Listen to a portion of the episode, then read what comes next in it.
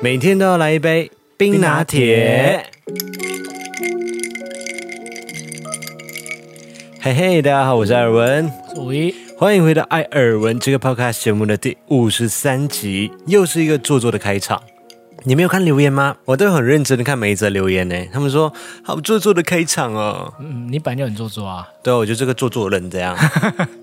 自暴自弃干嘛？我只是想说，那些人可能完全也不是我们的观众或听众，呃，有可能是刚好点进来，然又后立刻就跳开。 对，他硬要留言这样子。好啦，大家星期一早安，今天是三月二十九号，二零二一年的第一季马上就要过完了。第一季等一，下三二九，对啊，三二九是什么节日？三二九有任何的节日吗？青年节啊，青年节是什么意思？就是青年节啊，真的有这个日子吗？有啊，是庆祝青年？可是没有放假啦。哦但是我隐约记得三二九好像有什么节日而已。青年节对啊，跟三八妇女节一样啊。哦哦，谢谢。 我我们现在算是青年吗？不然要算中年吗？呃，壮年，哦，好啦，青 菜了，不要纠结这个点。我们应该还是算是青年啦。我们二零二一年的第一季马上就要过完了，时间真的过得很快。但是值得开心的事情就是这个礼拜早上四点半而已。哦，这是最开心的日子了，然后我接已经下来太就期待了。接下来就要迎接清明儿童连假，呃，就是比较长的年假了。很难得哎、对啊，已经很久没有年假比较少，从过年之后就没那么长了吧？对，已经很久没有放这种四天的连假了，所以这一次放的是礼拜五、六日一连续放四天哦。如果是非台湾的观众们，台湾在这个礼拜会放儿童跟清明的连假，五六日一放四天，嗯，上班族可以好好的休息一下。然后这个连假，我帮大家查了一下，在台湾应该都是好天气，至少礼拜五、礼拜六都是好天气。可是台湾最近比较需要下雨啦，北部跟东部的话，好像是礼拜天开始会变阴天跟雨天。呃，虽然我不喜欢上班的时候下雨，但是最近好啦，还是尽量多下一点，但是要下在该下的地方，嗯 现在可以蓄水的地方。对，不用下在城市这里。 ，OK OK，好，那就请大家就好好的珍惜这个连假，因为接下来就一直要到端午节。的时候才会有三天的连假了。好，那上个礼拜呢，因为我跟吴一我们在台中拍摄嘛，所以我们上个礼拜我们的 podcast 就停更一周。原本有计划说，如果早点回来的话，还可以录啦。嗯，结果可是计划，嗯，原本就计划不会再早回来， 因为因为毕竟我们去的地方通常都没办法太早回来那个地方。因为他最后一个点他拍的是 outlet，嗯，所以最后还是逛到人家全部都关门了之后，然后才回来。对，所以原本的计划就是很难回来。然后最近的影片也会比较少一点点啊，原因之一就是因为我们呃最近还有在忙一个新的拍摄的专案，就在这个礼拜的时候，我还要再下去新竹这边进行拍摄。那另外一个呢，就是我跟零零一最近都在进修当中，我们都在学一些呃新的东西，需要花一点时间来学习啦。学习是要花时间的，对我要经过几百个小时的练习。你说你昨天晚上练习那个吗？对哦，那个真的很难，没有我想象中那么简单。对，要一个几百个小时的练习之后，再来有有一点成就，有一点成果之后，再来给大家分享、啊嗯你现在分是享幼一儿下。班，我现在是幼幼班，对对，因为的确没有这么容易。我昨天原本也以为很简单，对，我我我在努力当中，需要花很多很多的时间去练习。之后如果有机会的话，再来跟大家分享分享。我不想要这么快就曝光，哦，保持神秘一下就对了。对，稍微保持一下，先保密一下，希望不久的将来就可以可以大家看到成果。所以近期的影片就比较少一点，那大家就看多几遍好了。有发影片的话就多看几遍。 啊，我们在上个礼拜的时候，我们发布的是我们第一集的台中 Vlog，已经上线在我们的主频道上面了。那故事就是从我去南投接你扫墓结束之后，一起到台中度过一个两天一夜的行程。有没有安排的很好？都在吃，第一天真的都在吃，嗯，你知道第一天的 Vlog 就是我从台北开车到南投，然后接完你之后，我们就去台中吃，吃完之后又是吃。 我们在我那中间有安排休息时间啊。你说回去饭店对的啊时间吗？ 我们回去饭店你知道有这样休息啊子，很久吗？你知道这样子没有比较好。为什么？因为就是吃饱睡，睡饱吃。很棒的行程啊！啊，五一那天他是半夜的时候，他就下去南投了。哎、所我以们有运动啦，我们那天是走路去茶六。走了快二十几分钟，原本五一还觉得说哦很远啊，我们不要走路去的，我们看要找 U bike 骑过去还是怎么样，因为我懒得再开车过去，然后到那边还要找停车位什么的，我就想说我们就走路过去，反正吃烧烤啊，我们自己又会很有罪恶感，那我们就当做是一个运动，有氧运动，走路半小时过去，吃完之后走路半小时回来，去的时候就觉得走有点远，回来的时候就好还好有走，因为真的吃太饱对了，太撑了。啊。那一集的 vlog 里面，我们去吃的茶六这一家烧肉店，真的是太好吃了。我只能说，台中真的是烧肉天堂。我们上一次吃的是乌马，然后这一次我们吃的是茶六，都是很棒、很推荐的餐厅。然后在这一次影片的发布之后呢，我们就跟大家说嘛，如果大家有什么推荐的台中的烧肉店，就留言让我们知道一下。结果大家留言超超踊跃、欸因为就很多值得推荐的，他们讲了很多间，其实当初也有列入我的备取名单。我我来讲，看你有没有。第一家我觉得票选最高的有一家叫做老井烧肉，呃，这家我有听过，很有名吗？呃，算有名。很多人推荐的，他们说就是一家呃不太起眼的，但是是最多人推荐的，啊、对，这些这个真蛮多人推荐的。感觉是低调但是又很厉害的一家烧肉店。然后还有 Kodo 和牛烧肉，这家我就没有听过了。它好像是在清景泽的旁边，清景泽你也没吃过，对不对？我没吃过，玲玲有吃过，玲玲还跟我说，它也很久啦、它是我比较开始有印象，就是台中的装潢都是很浮夸，但是价位对却没有很贵的那种。对对对，因为零零一是在台中念书的，嗯，他就说那家餐厅也很有名，我就问他说是不是也像茶六这样，只要预约很久的时间？他说嗯以没有前。要，哦，真的吗？我记得以前要吧，以前要吃好像也没有那么容易啊。现在我不知道啦，因为我吃的是好久以前。哦，他说现在的话就是直接就现场排队一下，就等一下就可以进去吃了。然后另外一家也是很多人写，叫做烧肉凤尖。风间，哦，凤不是尖，凤间，凤尖是蜡笔小新那个凤尖，对不对？蜡笔小新那个也叫风间吧？不是凤尖吗？他不是他嗯，当凤尖，风间同学不是吗？不是凤尖同学吗？我第一次听到有人念凤，哎，真的假的？好，可能我记错了，可是可是那个字本来就有点风，哎，风啊，台风啊，龙卷风啊，不能念凤是不是？我它不是破音字是不是？我没有听过哎、你有吗？呃，好，就台湾风。我跟你讲，，我常常会被艾文搞得中文很 混乱。要要听一下配音《蜡笔小新》的那个，他这一家烧肉店叫做烧肉风间，这一家也很多人推荐对，这家我也听过。当初我的第二备取名单就是它。啊，是哦，对，我想说茶六多，我订不到我就订它。哦，OK，然后还有一家叫做安达之肉屋。它就是那个日文字那个 no，嗯，这个我没有听过哎、听说原来是米米其林其林一星，对，对啊米其林一星的餐厅。瓦库烧肉你听过吗？没有。深深烧肉、深深有旭亭烧肉、没有？后面两家我就都没听过了。哦，尼古尼古肉肉烧肉，嗯，这家我都没有听过了。对，你不觉得整个听起来就是大家推荐的名单之后，你真的可以认同说台中就是烧肉天堂，对，真的很多家哎、而且我就一直觉我得，们那时候是不是讨论？其实我们在台北好像平时很少在吃烧肉，呃因，为台北很多烧肉其实吃到饱比较多。台北当然也有很好吃的烧肉啦，嗯，只是好像没有叫台中那么多。我我觉得比较难的就是你要找到价位在这样子的情况下，就是差不多两个人吃一千出头，然后有这么宽广的空间，这么好的服务，然后肉质也在水准之上的，真的很难，因为台北就寸土寸金啊。对，我觉得味道有，但是装潢要那么浮夸的烧肉店，有可能就没有像台中那么多。对，没有那么大气啦。对啊，我上一次在台北吃比较有印象的，好像是我们吃鹿儿岛那一次，你你有印象哦吗？有有有有有，我记得那家还蛮好吃的，可也是是位单置也点蛮小的、啊，对对，位置很小，也是单点。嗯，啊，吃到饱的，我目前吃到饱的烧肉，我好像很少吃到好吃的了。我们现在也不太会去吃吃到饱的了啦，对，因为都是赔钱货。对我们两个人都是赔钱货，对，所以我们接下来如果去台中的话，应该就不怕找不到餐厅了。基本上我们有很多家可以慢慢去吃，对啊，我觉得每次都可以去找一家来吃，就下一次就杀下去就吃老井啊，但你也要预约得到啊，哎、对我就是它很难预约，了都解是我在打电话的，你知道吗？老井很难很预难约打啊，。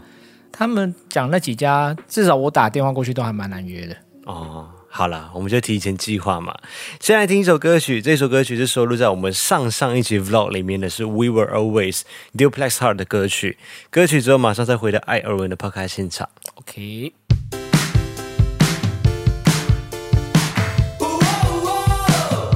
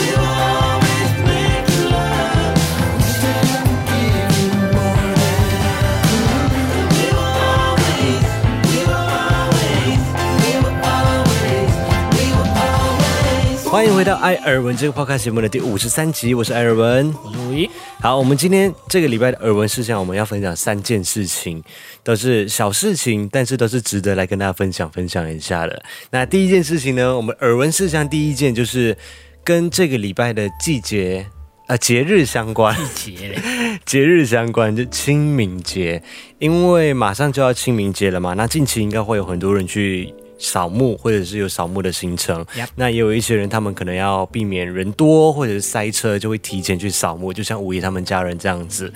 那我是很久没有扫墓了啦，对于我马来来西亚说。会扫墓吗？会会会，还是会扫墓，就是我们家就没有固定说要在清明节的时候扫墓。可是你们家不是基督教吗？对啊，我们你们扫墓有没有什么比较不一样的地方？你们会有灵骨塔这种东西吗？啊那个是佛教徒的，哦，所以你们没有，你们就也都是墓碑。呃，对我真的印象久远了，可是你不是说你们还是会扫吗？还是会扫墓。哦，那因为你都没有回去了，所以你就比较没有去扫。你看近十年我就没有回去嘛。那以前小时候有扫墓的时候，通常我们没有规定说一定，至少我们家啦嗯就没有讲说一定要在清明节的时候扫墓，而是可想能到就去，呃，而是比较像是大家一起回来回来的时候，刚好有比较多人回来老家的时候，就一起去扫这样子。比如说我大姑、二姑、三姑一起回来，那我们就会去阿公的墓去扫一扫这样子。那去扫墓的时候，第一是没有在清明节嘛，然后第二就是。呃，没有那么多的习俗，因为毕竟我们家是三代都是基督徒，所以我们其实就是除除草，就是做一下祷告啊。你们的地方也是像台湾，就有可能是一些山头啊这样吗？墓地对山头就在我的高中的旁边。哦，所以你们也会看到一些夜总会这样，夜总会是什么意思？就是摸阿波啊。哦哦，对，会会会，对，我们有好几处呢，我可以带你去看，等你跟我一起回去的时候，我可以带你给我爷爷看。哦， 不用特地去马来西亚去逛那边 吧？你是不是要抱我带你去看金宝山的草？对， 对，所以我们就是除一下草，就是让周边的环境比较干净一点。基督徒嘛，我们会祷告一下，然后就是跟爷爷聊天一下，这样子，会聊天哦，就是讲一讲话啦，哦，就是。呃通常都是阿斌来看你啊，不是我在讲了，不是我在讲了，通常是我奶奶在跟她老公讲话这样子。哦，对，那很感人呢。就是那个仪式都很基本这样子。嗯，那感觉跟台湾也差不多啊。呃，当然这是会会跟呃，比如说民族或者是信仰会有很大的不一样的地方嘛。呃，对，那这一次五一就是回去南投那边去扫墓，那你们家算是一个很大的家庭，哦，我们家算蛮大的，那你们扫了几个墓？我们少六个哎、哪来那么多墓啊？可是我觉得今年算是比较少了，我记得我以前更多啊，还有一些是什么阿公的兄弟那边啊，因为我们就是大家族，有时候就会一起扫。哦，你们扫到阿公的兄弟去哦，那真的蛮多的欸诶。对啊，因为有有有些有可能就是跟一些叔叔他们嗯比较远房的、啊，刚好就是因为大家都住那附近，有时就会一起上山，就会一起扫这样。哦，嗯对啊，就少很多那时候。以前呐、现在算比较少，因为现在有几个就固定有人在整理，就是不用每个都过去就对了。 每一年的扫墓，你们家就像过年一样。对啊，基本上就跟过年一样啊，因为就全部回去啊。我们家族全部会聚在一起的日子就是过年跟清明还有亲戚结婚的时候，啊。对，所以问的问题都一样，就见到啊，面之基后。本上见到面第一件就知道啊，什么时候要结婚呐、 啊？那奇怪，为什么要在山那个坟墓旁边问什么时候结婚？我也搞不 懂。就是要哎、问真的给也他是们每听个啊遇到都会问呢、就是轮流哎、就有可能二叔问完啦、啊，就下一次下一秒对眼到三叔，就突然笑了一下，我说我知道你要问什么， 然后嘞，对，就大概他他们都说知道要问什么还不快一点，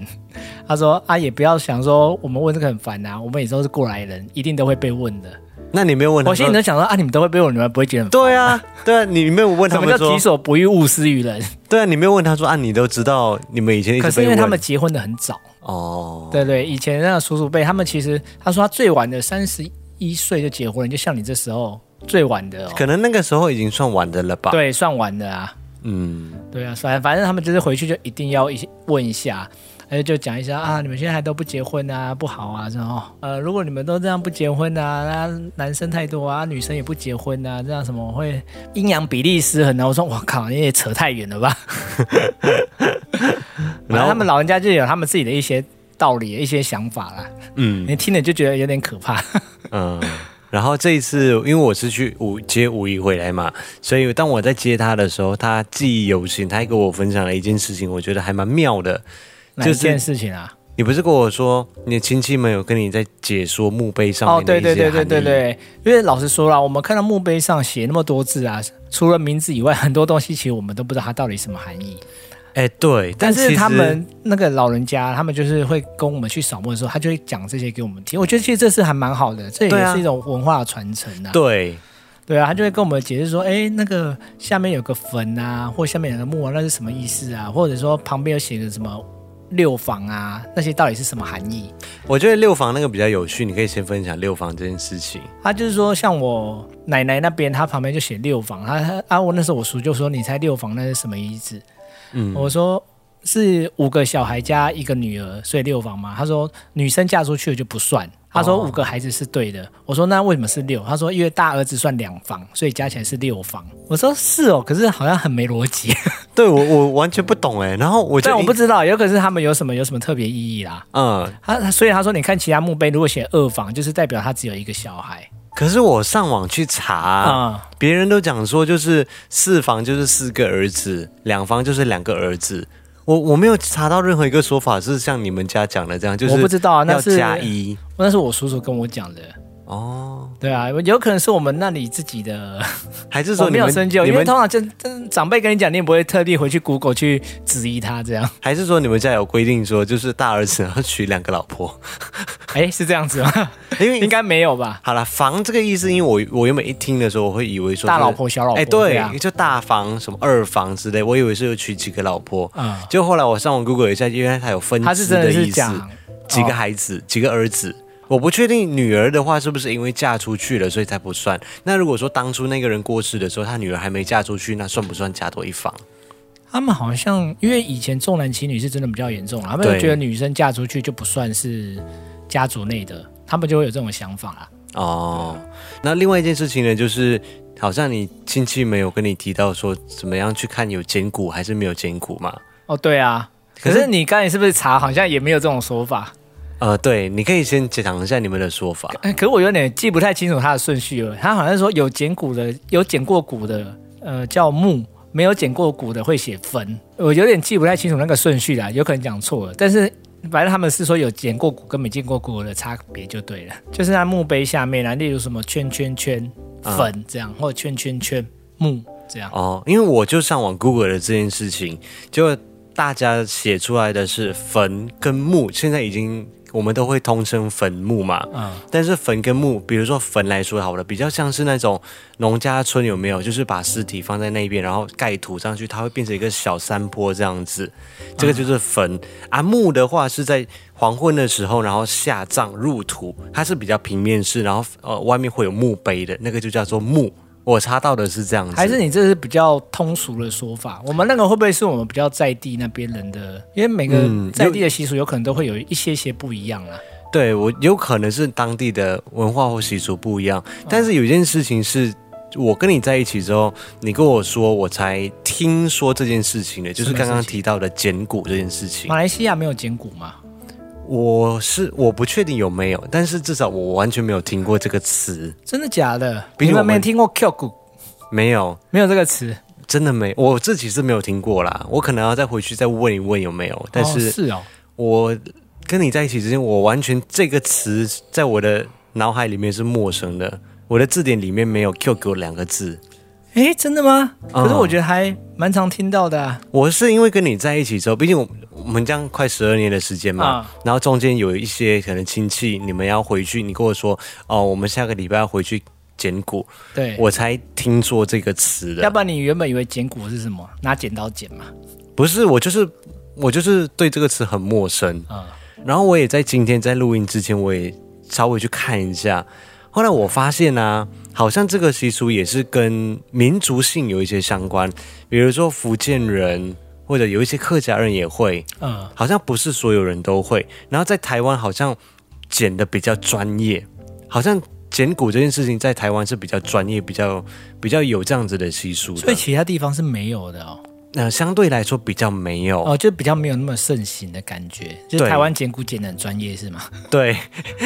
对，就就是是这种说法 呃，吗？我我跟你讲，因因为我们频道里面也会有马来西亚、新加坡或大陆其他的听众嘛，嗯他们捡骨的意思就是，比如说啊，就是人往生之后埋在地底下，然后可能七年后、八年后、十年后，然后他们会有一个仪式，就是二次。安葬，那他们就会请很专业的那种捡骨师，把那个坟墓打开来，把尸体的骨头，因为那时候尸体都已经腐化完毕，只剩骨头了。对，通常啦，嗯也有打开就是尸身还完整的，那是又另外一个了。哦，对，我们先讲已经剩骨头的，嗯，对，那属于一般 原则了。对他们就会把人体的所有的骨头，然后就是捡起来分门别类，然后不是分门别类了，它是会排整齐排好，啊、因为它要塞到那个瓮里面。你想、哦，对一个这么大的人哦，有可能一个一百八十公分或一百七十公分的，塞到一个大概高大概五六十公分的瓮里面。，对，塞在一个瓮里面哦，然后再二次安葬这样子。你看他要怎么摆，我是有现场看过他放，我真的觉得很厉害。嗯，因这为真像的我需阿要公，专像业。因为那时候我阿公的 Q 骨我有去看到嘛，嗯，我阿公也算是个比较高大的人，他骨头其实蛮大根的，所以我看他摆进去的时候，哦，真的很厉害。他不是说随便骨头往里面塞，他是要还要先摆大腿骨进去啊，就好像很要把它绑起来啊，嗯，就再放胸骨，最后放头，等于打开里面是一个很完整的人这样。对，我觉得这真的是需要专业来做的对，事那情。真的很专业，因为骨头又那么多，他还要记得这个是哪一个骨。 嗯，或许林医师也会啦，我不，我觉得不会，我觉得他是不会，他是骨科啊，他有可能上手会比较快，应该是没有啦。没有吗？ 应该是没有。然后我我现在在网络上面查到的资讯就是有两种说法，嗯，第一种呢，就是像在台湾有一些人，比如说他们是外省人，他们可能早期的时候是呃海渡过来台湾这边的，然后最后就是还是希望可能能够衣锦还乡，回到最熟悉的土地，就是过世之后，然后 Q 隔完之后再拿回去这样子，这是一种说法。就是有可能要回到原本的故乡之类的。对对对，然后有另外一种呢，就是在习俗上面，他们认为说尸葬就是有尸体的安嗯葬，这个叫做凶葬，凶恶的凶，好，就是不好就对了，吉利胸罩对胸罩的那个吉凶凶的那种，对，那鼓胀它才是吉祥的胀，吉胀。所以一般而言，他们就可是是会 你放下去，最后变骨头，不就是鼓胀了吗？你要这样子讲也是可以的啊， 但他们就是觉得说，就是要再 Q 鼓起来，然后再选择一个良辰吉日，再重新放下开去幕，就重新开开启那个坟墓之后，然后把骨头捡起来洗干净之后，然后二次安葬。那这样子，他们同时也会把那些之前的首饰啊，或者什么一起啊！你知道对，陪葬的那些首饰我。我之前阿公阿公 Q 骨的时候也是这样子，我不知道习俗是不是都这样，就会摆一些首饰啊、金项链啊，嗯，就就是是一起陪葬品的对，一起东陪西葬。品。可是你 Q 骨的时候，那些东西就会捡起来，嗯就是不会继续埋着。可是我觉得以前啊，为什么像我们那个山坡那边就墓，有人会去盗墓，就是因为这样子。你陪葬的时候会有人就是放那些金首饰，很多有些很丧尽天良、没有道德的人，他就会去盗墓，就会把那些首饰拿走，他也不会把那个坟墓就是又铺好完整回去。所以就会让很多祖先呢、就铺在荒野，天哪，这样好可怕哦！真的有啊。我们那时候好像也是有某个祖先是这样子，就最后也是他，我觉得有点悬啊，就是也是托梦说他的子孙辈说好像什么他很冷之类的，所以他们才上山去看，才发现被盗墓。真假？对啊，有点悬呢、欸。对这个对对对，可是那也都是不知道，因为毕竟不是发生在我身上啦。哦哦对，OK，、啊所以所以哦，Q 骨就是剪骨，它有另外一个词也叫做剪金嗯， ，Q 金，要把那些金饰捡起来的意思吗？，对，应该不是 吧？ 没有真的真的就是剪骨也同时也叫做剪金、啊，我知道叫捡金，可是应该不是说要把金饰捡起来的意思吧？没有没有，我只是说它有另外一个名哦称，有另外一个名称那典故是这样子来，哦、好，对，就跟大家分享这件事情，应景一下嘛，就是清明节。对，应该在台湾还蛮多人有听到简骨的这种东西吧？但那我觉得随着年代降下来会越来越少，因为现在大哦，部分很多人放在灵骨是火化塔的，，对，火化后放灵骨塔，就比较没东西。有剪骨这件事情了。哦，那你希望你以后是火化还是土葬？我怕被烧，不可要。是你都死了还怕被烧哦？不要，我要土葬。土葬那要丢东西给你吗？嗯饼干、Oreo ，Oreo 可以，反正死了也不怕肥了嘛。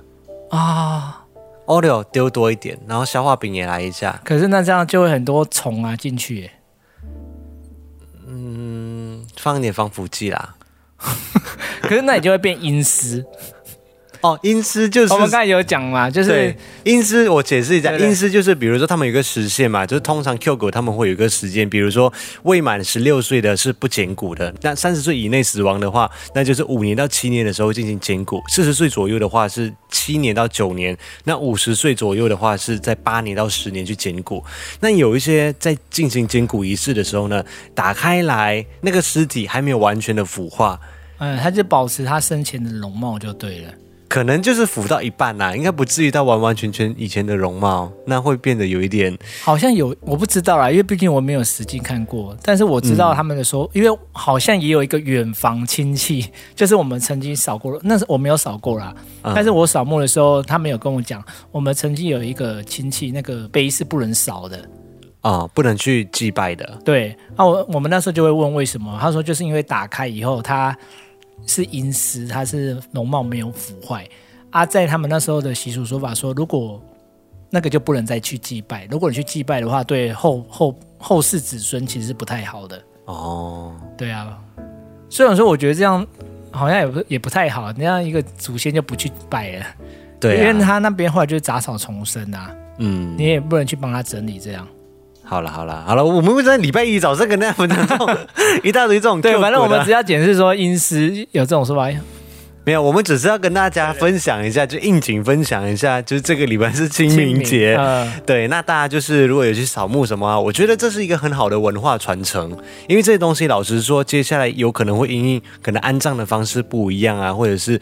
之类的等等的，会慢慢的会失传。呃，要不然，而且如果那些老人家不跟我们讲，我们也不知道，哎，去扫墓我们要做什么？嗯，像要先拜土地公啊，要烧金纸啊，要几炷香啊，其实这些我们真的都不会知道。对，这些都是很很很很远古的一些文化传承下来。对啊，嗯，好，就跟大家 分享到这里。今天耳闻的第二件事情呢，就是哎，我们终于，我们应该就是确定的啦，我们要去要去做牙齿的矫正了。我跟五一都会去做。 Yep 那我们已经过去给医生去评估了，那我们两个都是适合去做隐适美的牙齿矫正的。我们这一次当然就是有先去进行 X 光嘛，每一次去看一个新的牙医的时候，都会先进行 X 光，先照一次，然后就全部东西一览无遗耶。你有没有蛀牙？你有没有补过牙？你有没有假牙？这些东西全部看到一清二楚哎。对，但是你的牙齿却是出乎我预料的健康、哎，我的牙齿超级健，我牙齿只是乱归乱，但是我的牙齿非常非常的健康。对啊，真的不合理、耶，为什么你的牙齿会那么健康？因为你完全没有蛀牙、我原本以为你多少会有一两颗蛀牙，我就跟你说，我完全没有蛀牙这件事情，你就不相信我，因为五一就一直不相信说有任何一个人是可以从小到大都没有蛀过牙的。没有，我相信有人会有， 可是因为你头牙齿很乱，所以我觉得你小时候的刷牙习惯应该也不会太好，所以多少会有一颗蛀牙，而且你又爱吃饼干，可是我就没有啊。对啊，所以我就说很匪夷所思啊。对，我的牙齿只是乱，但是我的牙齿非常非常的健康。可是这次我们有得到解答，说为什么你牙齿没没蛀牙了？对，这个就是这个礼拜要分享这件事情，真的很神奇。就是我们上一次不是有跟大家分享说，我的牙齿有时候会有一些色素的沉淀嘛，就是我怎么努力去刷，牙医怎么努力的去喷，去洗都牙很难，对，都很难把它洗掉或冲掉。呃，原本以为是色素沉淀，就是因为你爱喝咖啡，对，结果呢，这一次我们的医生有听到我们那一期的 podcast，他就讲说那些东西其实是细菌。然后一开始的时候，五一还在那边，哎呀，细菌呢，什么什么对对什对么，对对就在那边嫌我脏，什么五微波一大堆耶。然后医生马上讲说，没有没有没有，那个细菌是好的菌，就是它是一种好的细菌。我来引用一下他传给我的资料，分享一下那一篇文章里面，他指出的是那一些东西是放线菌种，就是这些东西造成我不容易蛀牙的原因。这些放射菌种它会去释放出一些硫化氢的细菌，它就是有可能已经排挤掉那些蛀牙菌的生长，所以我的牙齿从小到大就是不会蛀牙，就要感谢自己好的细菌。 所以你嘴巴就是一个黑吃黑的环境嘛。不是，他也，对啊，就是细菌吃细菌的、啊，就但是排挤效应啊。我只是觉得他有点色素沉淀，但他也没有到很严重到你看起来会好像很恶心的那种样子。但是能够尽量刷掉的，医生跟我自己刷牙都有尽量的把它刷掉。对我原本是觉得看起来没有很好看，但是自从知道它可以预防蛀牙以后，我又觉得很羡慕。对他超羡慕诶，他一直跟我讲说，哎，给我一点细菌，给我一点细对，菌。来我们现场来垃圾，对我想说我吐口水吐过去他嘴巴里面这样子。 这样也又太恶了。可是那些菌就是它可能就是没有办法在你的嘴巴里面生长， 它要只不然能这在你，它只能在你的嘴巴哎、要不然你环就境可以去牙医那边卖。你知道我每天就是像那个吐蚕宝宝一样，就吐一罐的口水起来，对对对然后就是拿来卖，是不是？对，艾尔文口水之类的，然后给小孩子们在那边漱口漱口一啊、下。好恶哦、哎、小孩子你不希望蛀牙对不对？来拿这个口 水漱口一下就好了。太恶心了。那妈妈应该会觉得不舒服。好了，这是这个礼拜耳闻第二件事情。那耳闻的第三件事情，我就简单分享一下就好了，就是原来百货公司里面有在卖爱心笔不是爱心、啊这样子的，行 为，是类似的行为啦。对啦，因为我们在前两天的时候，礼拜五我们就跟朋友去聚餐嘛，嗯那我们就到信义区的信义威风那边，在搭手扶梯上去到餐厅的那段路程当中，就有遇到一整排的，应该是消柜姐，贵哥、贵姐之类的啦。嗯有时候会想要给一些什么试用包啊，还是怎么样的。但是我先说我的经历，啊、因为我经过的时候，我通常这种东西我都不太理会。因为我现在也不会理会啊。我就是那种他们应该是最讨厌的人。嗯我通常就戴着耳机，然后我就是手比一个、哦、不用了，谢谢这样子的手势，然后我就直接就直走走我的。是我是很不容易被拦下来的我觉人得。耳机是最好的防御武器，你只要耳机加臭脸，假装没听到，一直走就对了。没有我的脸不笑的时候本来就比较臭一点，我真的不是故意的，各位贵哥贵姐们。 但是我的脸真的是天生长得比较臭一点点。在不笑的时候，那耳机我是真的有在播放内容，就是听音乐或者听 podcast 都都真的有在播放内容，不是故意与世隔绝，不跟不与人家交流。然后后来呢，因为那一天是我先过去，那五一才到，结果你就遇到了什么事情？对，我就觉得他们真的进化了。我那天遇到的时候，他不是拿试用包给我，他是拿酒精说要帮我喷手，因为现在防疫期间嘛，尤其你看到酒精喷手，你就很自然就说哦，那给他喷啊。但是我心中疑惑的是，诶，怎么会在路上拦截我下来喷手？嗯，他就喷完以后，他就拿了又立刻拿了一罐白白的粉，说：“哎，要给我去洗手还是洗脸？”哎，我就开始意识不对劲了，我就说：“哎，不用不用，我急着走。哎因为”因为那因为那天我也迟到了嘛，所以我就要快点走。结果后来我们才在吃饭的时候拿出来讨论，对，然后那位朋友就跟我们讲说，千万不能够停下来，因为这件事情听说闹得沸沸扬扬，很多家百货里面都有，就是从二零一七年一直到现在，一直不停的在发生这样子的事情，就是他们会给你喷一些东西啊，然后就带你去旁边洗手，然后就开始疯狂的去推销你他们的一些产品之类的。对，但是我觉得他们现在真的是与时俱进欸的，居然是会利用防疫期间先先用喷酒精做幌子，因为很多人看到喷酒精手就会伸出来啊。对啊，就就会配合停下防疫来嘛。对啊，想不到他们现在居然用这个做幌子，哎，真的是该怎么说？因为我也不知道说这样算是他们在他们的工作上面很有热忱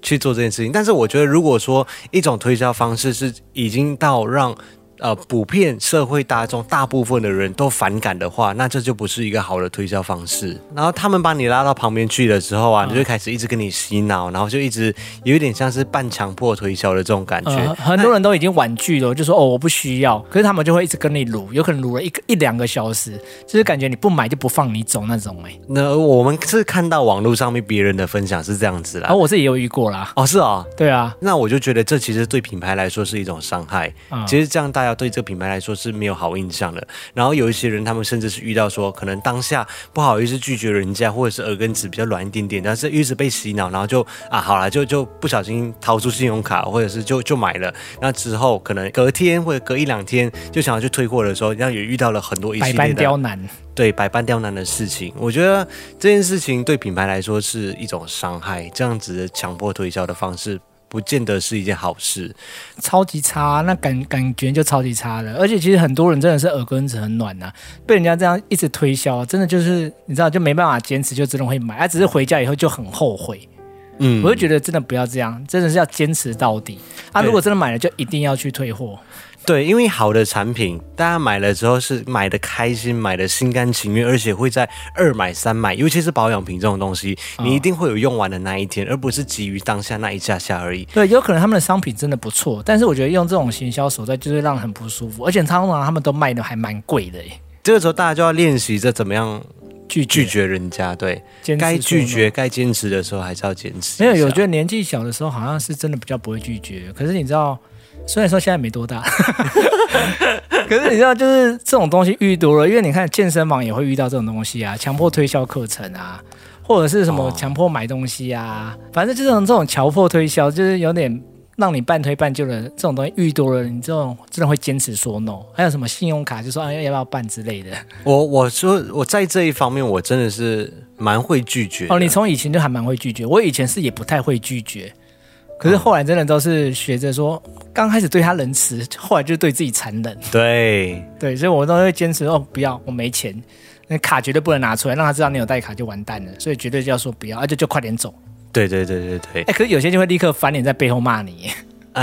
那也没办法。哎对这啊，个所以我就说，你看你那时候好心干嘛？他对们啊变脸比你还快，对啦，所以这件事情不是在一般的百货里面，有些高级的百货里面都会遇到的事情。我是没有想到在高级百货也有、哎，我你说就信变义威风里面都有这么夸张的事情？对，啊，因为我以前顶多是在有可能在西门町路上，就类似像爱心饼这种行为啊，嗯要不然就在屈臣氏，我屈臣氏也常遇到， 可是我第一次在百货公司遇到，嗯，但是我后来查就发觉，其实百货公司好像这种行为已经很久了、欸，啊、你刚刚不是说二零一七年到现在吗？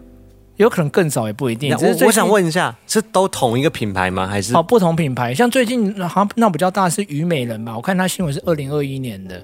她也是她女儿，也是被这样强迫推销两三万买一些什么保养品之类的，所以不所同，以她才所把它以有闹很上多，新闻。所以有很多家的品牌都用了这样子的推销方式。对，